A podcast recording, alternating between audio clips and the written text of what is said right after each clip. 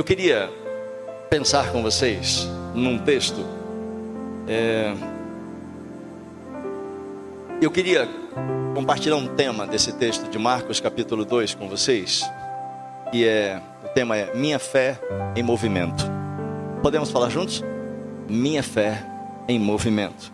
E aí eu quero que você acompanhe comigo nesses minutos que temos para pensarmos nesse texto em Marcos capítulo 2, começando no versículo 1, que está escrito assim: Poucos dias depois, tendo Jesus entrado novamente em Cafarnaum, o povo ouviu falar que ele estava numa determinada casa. Então muita gente se reuniu ali de forma que não havia lugar, nem mesmo junto à porta. E Jesus lhes pregava a palavra. Então vieram alguns homens, trazendo um paralítico carregado por quatro daqueles homens. Viram aqui? Vieram alguns homens trazendo um paralítico carregado por quatro daqueles homens que todos estavam ali. Não perca isso de vista. Não podendo levar aquele paralítico até Jesus por causa da multidão, subiram no telhado, removeram parte do lugar onde Jesus estava e abaixaram do teto aquela maca em que estava deitado aquele paralítico. Então Jesus, vendo a fé de todos eles, Jesus disse ao paralítico: Percebe que Jesus viu a fé de todos eles e disse ao paralítico. Há uma distinção bem interessante aqui. Jesus disse: Filho, os teus pecados estão perdoados. Estavam ali sentados alguns mestres da lei e raciocinando no seu íntimo, dizendo: Por que, que esse homem fala assim? Está blasfemando, porque quem pode perdoar pecados a não ser somente Deus? Jesus então percebeu em seu espírito isso e percebeu que eles estavam pensando e lhes disse: por que vocês estão remoendo essas coisas no coração de vocês? O que é mais fácil dizer ao paralítico: seus pecados estão perdoados? Ou dizer: levanta, pega a sua cama e anda? Mas para que vocês saibam que o filho do homem tem autoridade na terra para perdoar pecados, ele disse ao paralítico: Eu te digo, levanta, pega a sua maca e vá para casa. Então ele levantou, pegou a sua maca e saiu na frente de todos. E então todos ficaram atônitos e começaram a glorificar a Deus, dizendo: Nós nunca vimos coisa igual. Meus irmãos, vocês conhecem aquela expressão bíblica que diz que a fé sem obras ela é morta. Mas às vezes nós só conhecemos isso e não saímos muito disso que nós conhecemos. E eu queria que você pensasse que a nossa fé, a sua fé, ela precisa ser movimentada.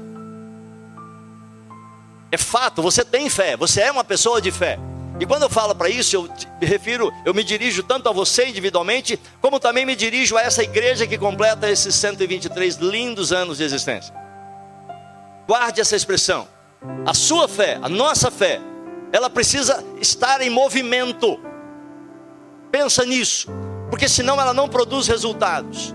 Como todas as coisas, meus irmãos, a nossa fé ela existe para que ela não apenas nos ligue a Deus, mas para que ela também gere resultados. É interessante que a palavra fé, ela vem de uma expressão. A palavra fé ela vem de uma expressão Ela vem de uma expressão que não significa apenas acreditar em alguma coisa. É uma expressão que se lê no original pisteo. Vocês devem saber disso.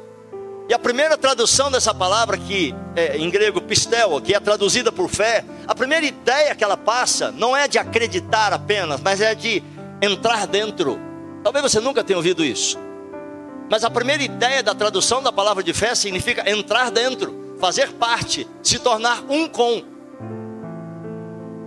E aí, eu entendo, preciso entender que minha fé é alguma coisa que me coloca dentro de Jesus e Jesus dentro de mim, e essa comunhão entre nós, entre eu e Jesus, ela começa a gerar alguma coisa em mim, mas também através de mim. Até porque Jesus ele não está num lugar, ele não está numa pessoa sem que ele gere ali alguma coisa transformadora. Você nunca viu Jesus parado sem fazer nada. Você nunca viu Jesus sentado debaixo de uma figueira sem fazer nada. Ele sempre estava em movimento. Por isso que o nosso tema é minha fé em movimento. Eu queria que você guardasse isso, que você pensasse nisso. E esse texto com certeza você conhece muito bem uma cena linda, maravilhosa, incrível. Jesus está naquele lugar onde uma multidão se, se coloca junto dele, perto de uma casa, E algumas pessoas simplesmente resolvem dizer: vamos levar esse paralítico até Jesus para que ele seja curado. Aí começa, começam algumas coisas interessantíssimas que eu queria desenvolver com você, como parte da compreensão de tudo que Deus quer nos falar hoje. Primeiro eu queria que você olhasse e percebesse, aqui no versículo 3, o envolvimento das pessoas, o envolvimento das pessoas para se alcançar um milagre. Repete essa expressão comigo: o envolvimento das pessoas para se alcançar um milagre. Vocês já perceberam que muitas vezes nós queremos que algumas coisas aconteçam, mas nós ficamos apenas esperando que elas aconteçam? Nós queremos que alguns milagres aconteçam, mas a gente fica esperando que eles aconteçam, a gente não se envolve, e às vezes é sem perceber, mas a gente, quanto mais nos envolvemos, quanto mais coisas acontecem através de nós, os resultados eles também aparecem. E esse envolvimento de cada um de nós é que gera resultados, é que gera uma igreja forte, uma igreja crescente, missionária, que sai, que alcança, que cuida, que gera milagres. Essa ideia de gerar milagres, ela tem que parar de ser uma coisa apenas mística e difícil e se tornar uma coisa real para cada um de nós, onde cada um de nós busque viver esses milagres. Não apenas, a gente tem que talvez até desmistificar essa palavra, milagre, porque senão a gente dificulta muito o acontecimento delas. Deixa eu dar um exemplo. Uma vez eu estava na porta da minha casa e aí eu morava a, a mais ou menos uns 100 metros da, da nossa igreja. E aí chega uma senhora desesperada com uma criança no colo, talvez uma criança com um ano e meio, dois anos no máximo, e essa criança parecia estar, estar morta. No, no, no, primeiro momento não percebi. E ela chega na porta da minha casa, era uma rua, eu percebi que ela estava batendo em algumas casas, ela pergunta assim: Moço, por favor, por favor, por favor, o senhor conhece um, é, um pai de santo para benzer minha filha? Por, ela, porque ela está morrendo, ela está morrendo. O que, que você faria nessa hora? Eu falei: Eu conheço o pai de santo. Vira aqui, ó, vira, só virar aqui, espera naquela esquina ali, que ele vai lá conversar com você daqui a pouquinho. Ele vai lá benzer sua filha. E aí, daqui a pouco, eu estava de bermuda e camiseta, e o pai de santo era eu. Eu sou pastor. E ela estava procurando um pai de santo para benzer o filho dela. Você vai deixar passar uma oportunidade dessa? Eu fui lá dentro, troquei, botei uma roupa, corri. De repente, quando eu chego na esquina, está ela me esperando com a filha, chorando. Ela disse: É o senhor? Eu falei: Sou eu. É, mas nem dei atenção porque ela estava. Naquela hora ela não queria nada, ela queria salvar a filha dela. Eu abro o portão da igreja, era talvez um, um finalzinho de tarde de um determinado dia. Pego aquela criança, a criança ardia era difícil segurar a criança de tanta febre. A criança já estava, quem vocês sabem que um certo grau de febre a criança desfalece, até o adulto também. E eu peguei aquela criança nos braços e disse: Deus, agora é o Senhor. Agora é o Senhor. E comecei a orar, Senhor, em nome de Jesus, põe a tua mão de milagre sobre essa criança agora. E pelo poder do teu Espírito Santo, vai trazendo saúde, vai trazendo cura, vai trazendo transformação. E aí vai a criança nesse momento, meus irmãos, ela começou a se mexer nos meus braços. Eu disse, Deus do céu, eu nunca tinha vivido isso. Eu nunca tinha orado por um negócio dele. E a criança começa a se mexer, pastor. Ela começa a se mexer. Daqui a pouco ela senta e começa a gritar: Mãe, mãe, cadê você, mãe? Não era eu. Aí eu entrego ela para a mãe, a mãe já chorando, com outro sentimento de choro. E a criança completamente. Eu, eu comecei a criança começou a gelar na minha mão, de quente, começou a ficar gelada. Eu disse, Deus, eu não podia ter perdido essa oportunidade. Ela disse, Você é pai de santo? Eu falei, não, agora vamos conversar. Eu sou pastor, isso aqui é uma igreja batista. Amém. Ai, que bom que a minha filha. Percebe que a ideia dela, no desespero, é o que ela tinha, é o que ela sabia. Agora pergunto, meus irmãos. Ah, eu estou contando um testemunho pessoal para dizer para você que nós não podemos perder oportunidades. E esses homens que nós vemos aqui, meus irmãos, houve um envolvimento das pessoas. A Bíblia diz que uma, um, alguns homens se juntaram, decidiram levar aquele rapaz até Jesus. E aí a Bíblia diz que quatro deles arrumaram uma maca, porque ele era um paralítico, e pegaram aquele homem, ou seja, cinco, né? Sonharam, tanto os quatro que carregaram, quanto os outros, porque eu imagino qual era o papel dos outros nesse milagre, e talvez abrindo, tirando pessoas da frente, dá licença, dá licença, dá licença, dá licença, dá licença, que nós vamos levar esse moço até Jesus. Vocês conseguem ver a igreja nesses homens? Essas pessoas? E é isso que eu queria que vocês vissem. Eu queria que vocês se vissem nesse, nesse episódio. Eu queria que nesse momento, esta talvez seja a tônica dessa reflexão. Meus irmãos, é interessante como a gente percebe que Poderia ser só uma ou duas pessoas para levar aquele paralítico, ficaria muito difícil, não ficaria? Uma ou duas pessoas carregaram uma pessoa paralítica é muito complicado, então outros se envolveram. Então a gente aprende que quando mais de um se envolve na busca de um milagre, aquele milagre fica mais fácil, fica mais leve, fica mais possível. Até porque você começa a compartilhar sua fé, você começa a gerar fé naquele que talvez esteja um pouco mais fraco. Por favor, deixe o Espírito Santo ir desenvolvendo isso no seu coração. E para isso eu queria dizer para você: não terceirize aquilo que você pode fazer. Não peça para outro. Às vezes a gente tem o hábito, meus irmãos, sem perceber, de passar para outro a responsabilidade daquilo que nós podemos fazer. Então não terceirize aquilo que Deus entregou nas suas mãos. Você tem dons, você tem talentos, você tem condições, você tem oportunidades que o outro não tem. Então, por favor, não passe em branco, não passe em branco na vida das pessoas, não passe em branco na vida dessa igreja, gere alguma coisa. E não só aqui dentro, porque muitas vezes o milagre ele precisa acontecer aqui dentro, mas ele também ele precisa acontecer lá fora em alguns lugares. Você tem contato com pessoas que eu não tenho. Você, meu irmãozão, como é que é teu nome? Bruno. O Bruno tem contato com pessoas que você, querido, de barba e óculos. Ayrton, você tem contato com pessoas que o Ayrton não tem, o Ayrton tem contato com pessoas que o irmãozinho ali não tem, que o outro não tem. Ou seja, nós temos oportunidades únicas na vida para fazer alguma coisa como homens e como mulheres de Deus nessa terra. Amém, meus irmãos? A grande questão é nós não perdermos essas oportunidades, mas não perdermos mesmo. Me lembro que uma vez eu cheguei num salão de, de salão de beleza, cabeleireiro de uma moça da nossa igreja. E eu vi um monte de revistas, como é comum. E ela era uma mulher cristã, uma mulher de Deus. Eu falei, minha irmãzinha, e essas revistas aqui? Tinha revista de tudo, tititi, tá, tá, tá, tá, tá, vamos lá. Só revista que, entendeu? Hoje não se usa mais isso, mas eu me lembro desse episódio. Eu falei assim: por que você não troca isso aqui por livros devocionais, por folhetos evangélicos, por alguma coisa? Porque vão chegar pessoas aqui que não vão querer, mas vão chegar pessoas sem esperança, destruídas, vão chegar aqui querendo fazer um trato no cabelo, quando na verdade ela quer fazer um trato no coração, na alma delas. E essa moça, minhas irmãs, falou: Puxa, pastor, nunca tinha pensado nisso, porque todo salão ele usa esse tipo de, de, de entretenimento. Eu falei: Então muda isso. E simplesmente, meus irmãos, essa moça começou a ter problema, porque começaram a vir, uma falava para outra, outra falava para outra. Ela trocou aquele som que normalmente se tinha lá um som estranho para uma música cristã, para aquela música parecida com essa última que agora que nós acabamos de cantar, e esse negócio começou a gerar uma transformação e começaram a chegar pessoas na igreja levadas por aquela moça, por aquele ministério, por aquele trabalho que ela fazia naturalmente, ou seja, oportunidade que nós não temos. Por favor, guarda isso, você tem dons, você tem oportunidades, e você tem condições que o outro não tem. Então, comece a olhar nesse sentido. Às vezes eu penso, pastor Fábio, quanta coisa não acontece porque a gente deixa para lá. Quantas pessoas não estão aqui porque nós deixamos para lá? Quantas, quantos abraços muitas vezes nós trocamos por críticas? Ao invés de dar um abraço naquela pessoa, a gente manda uma crítica. Por favor, meus irmãos, isso é uma palavra mais profundo sentido pastoral, mas ao mesmo tempo é um chamado.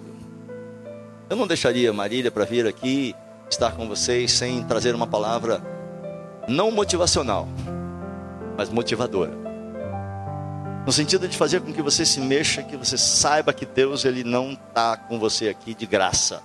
Existe um sonho de Deus, um propósito de Deus. E eu olho para esses quatro homens aqui, para aqueles todos ali, e eu percebo, meus irmãos, e quando Jesus fala, Jesus viu a fé deles. Quando a Bíblia diz que Jesus viu a fé deles, meus irmãos, eu nem vejo se tem muita fé no paralítico. De verdade, eu vejo fé nos outros. Eu vejo fé naqueles homens. Quantos de nós aqui teríamos coragem, meus irmãos, de fazer o que eles fizeram?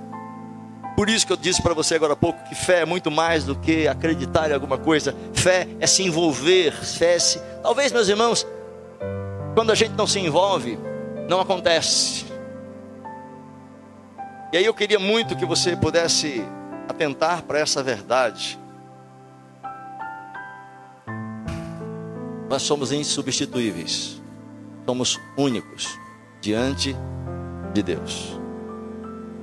E eu queria muito que você atentasse para isso que a gente olha para esse texto e começa a encontrar aqui de Jesus gerando em nós através desse milagre. E aí, você pensa que foi fácil? Não, não foi fácil. Eu não vejo nenhuma facilidade, não vejo nenhuma facilidade quando eu olho para essa situação aqui, porque o texto fala claramente que eles tomaram uma decisão antes. Imagina a conversa deles, imagina o papo deles, meu irmão. Eles resolvem conversar. E aí, rapaz? Jesus está ali, esse paralítico está aqui. Eu fiquei sabendo que ele cura paralítico. Vamos lá. Só nós dois? Não. Vamos chamar Bruno. Vamos chamar o Ayrton. Vamos lá, vamos lá. Provavelmente alguns desses devem ter falado assim: ah, não vou, não, isso é bobagem, vou levar um paralítico. Não tem nem como chegar perto, rapaz. Como é que vai chegar lá? Ninguém deixa chegar. Tá com uma entrada de jogo do Corinthians. Entendeu? Não dá nem para chegar perto. Perigo danado. Vai assistir um jogo do Palmeiras, muito mais tranquilo, muito mais saudável. Agora você mandado embora, não prego hoje à noite. Ok, meus irmãos? Mas aqueles homens perceberam que ali estava uma oportunidade. Como eu acabei de dar o testemunho que ali estava a oportunidade de orar para aquela mãe que estava procurando uma outra pessoa no desespero.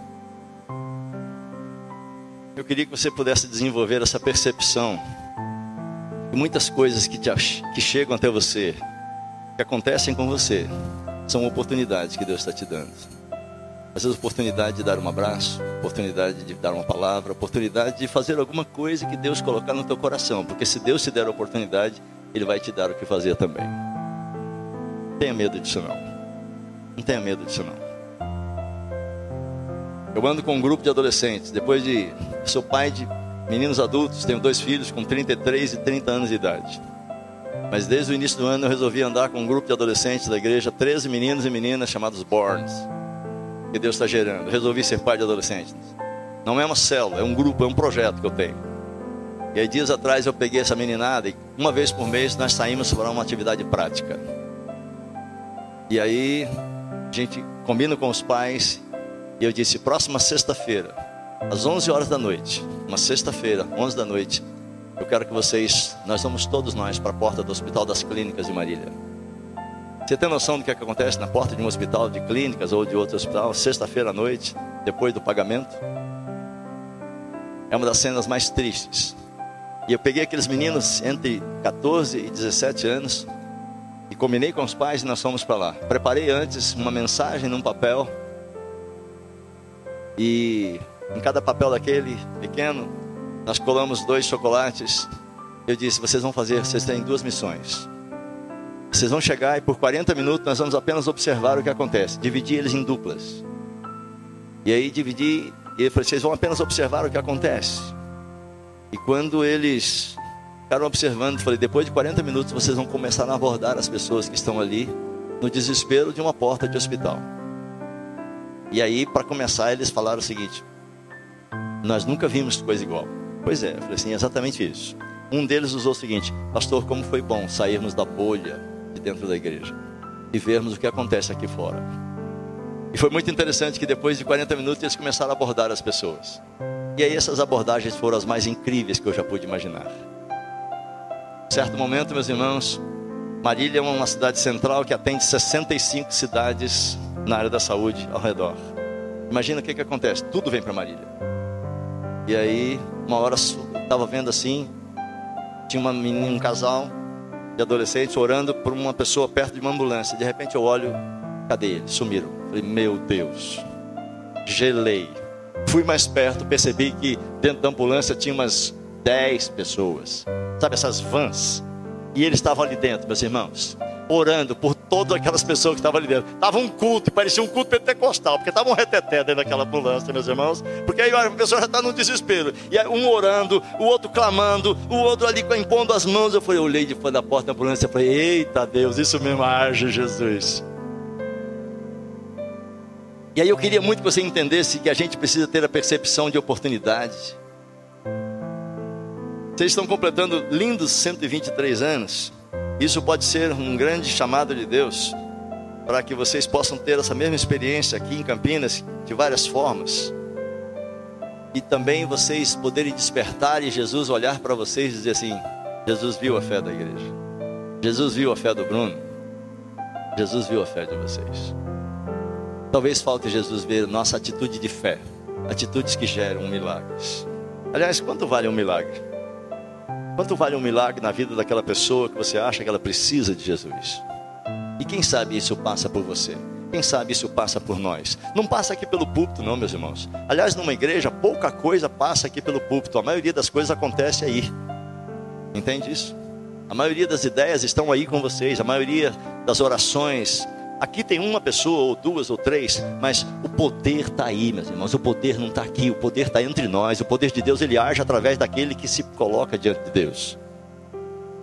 Então é tempo de nós nos despertarmos. Quanto vale um milagre? Do que você seria capaz? Do que você seria capaz para viver ou para gerar um milagre? Você acha que eu não tremi quando eu tive que falar para aquela mulher que eu era o benzedor da filha dela? Sim, porque tem hora que você fica alguns paradigmas. Na é verdade, meus irmãos, ela queria era respostas que Deus deu.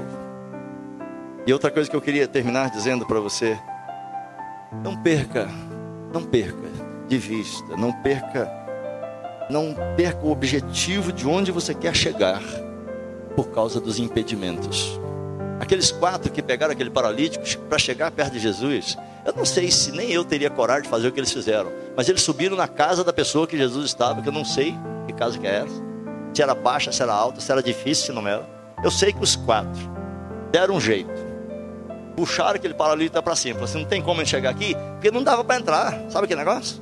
Não dava, não vou sair da frente, não vou sair, não vou sair, não vou sair. Pois é, nós vamos dar um jeito. Primeira pergunta, como é que você acha que ele subiu no telhado? Segunda pergunta, você tem coragem de telhar a casa do outro? Você teria coragem de fazer isso? Você entende que aqueles dois parece que bateram no peito e disseram Nós vamos fazer com que esse paralítico chegue na presença de Jesus e bem na frente de Jesus, custe o que custar. Nós vamos pagar o preço. Se a gente tiver que levar umas burdoadas, nós vamos levar, mas nós vamos fazer cumprir a missão que nós. Sabe essa coisa determinada? Gosto muito, acho muito legal essa questão de quando você determina uma coisa e você vai atrás daquilo e você rompe com os impedimentos. Aliás, guarda, escreve isso aí. Os impedimentos competem com a sua fé. Escreve isso aí. Guarda essa expressão, porque se você entender isso vai ser muito mais fácil. Os impedimentos competem com a nossa fé. E nós paramos muitas vezes, meus irmãos, no meio do caminho, apenas porque surgiram alguns impedimentos. Mas quando tem mais de um que se envolve, as dificuldades ficam menores. Amém? Olha que coisa linda. O fato de eles terem se envolvido com um grupo maior de pessoas fez com que as dificuldades fossem diminuídas. Eu não sei como que levaram aquele moço lá para o telhado, meus irmãos, mas simplesmente eles pegaram e levaram, eles romperam com aquela dificuldade.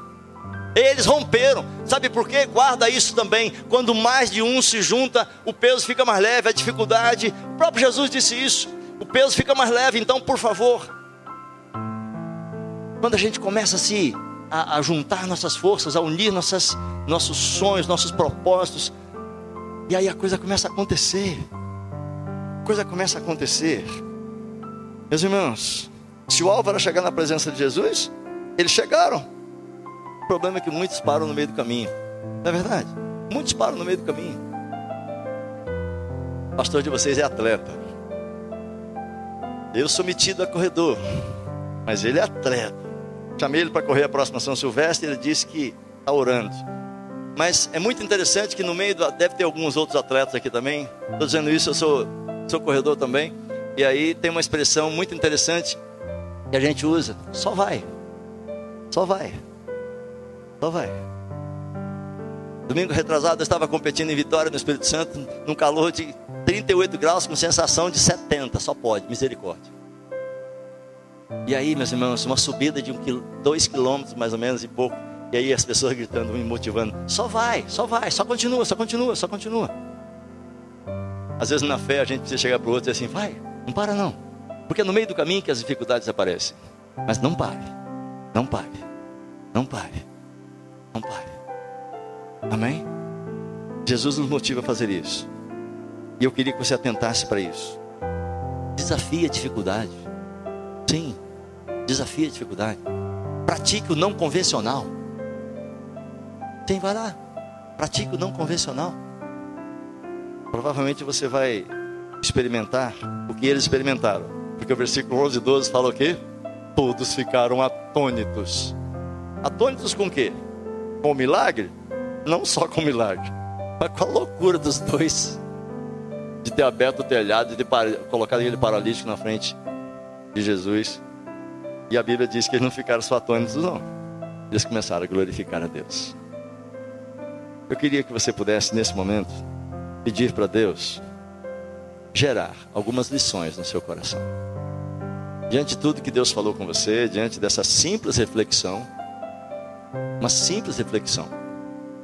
Mas eu queria muito que você pudesse, pensando nisso, que a gente pudesse terminar essa, esse culto agora, talvez perguntando para Deus: É, Senhor, o que, que pode acontecer através da minha vida?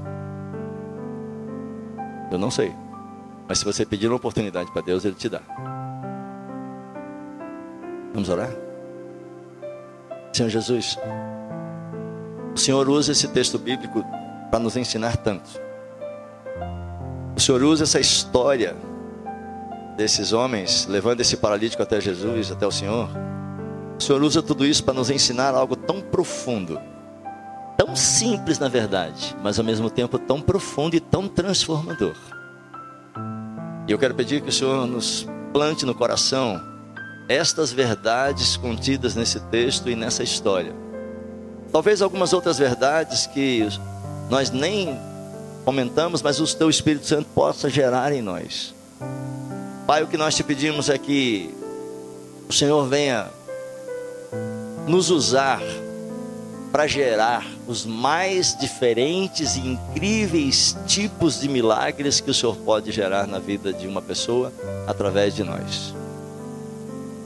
O Senhor pode fazer coisas que nem imaginávamos. Seja milagre no físico, na salvação de uma pessoa, na transformação de uma vida, na libertação de outra, na consolação de outra. Enfim, o Senhor pode nos usar porque somos instrumentos do Senhor. Somos a extensão das tuas mãos nessa terra. Então eu te peço, Senhor Jesus, nos ajude a entender o que o Senhor quis nos ensinar nesta manhã. Obrigado pela vida dessa igreja.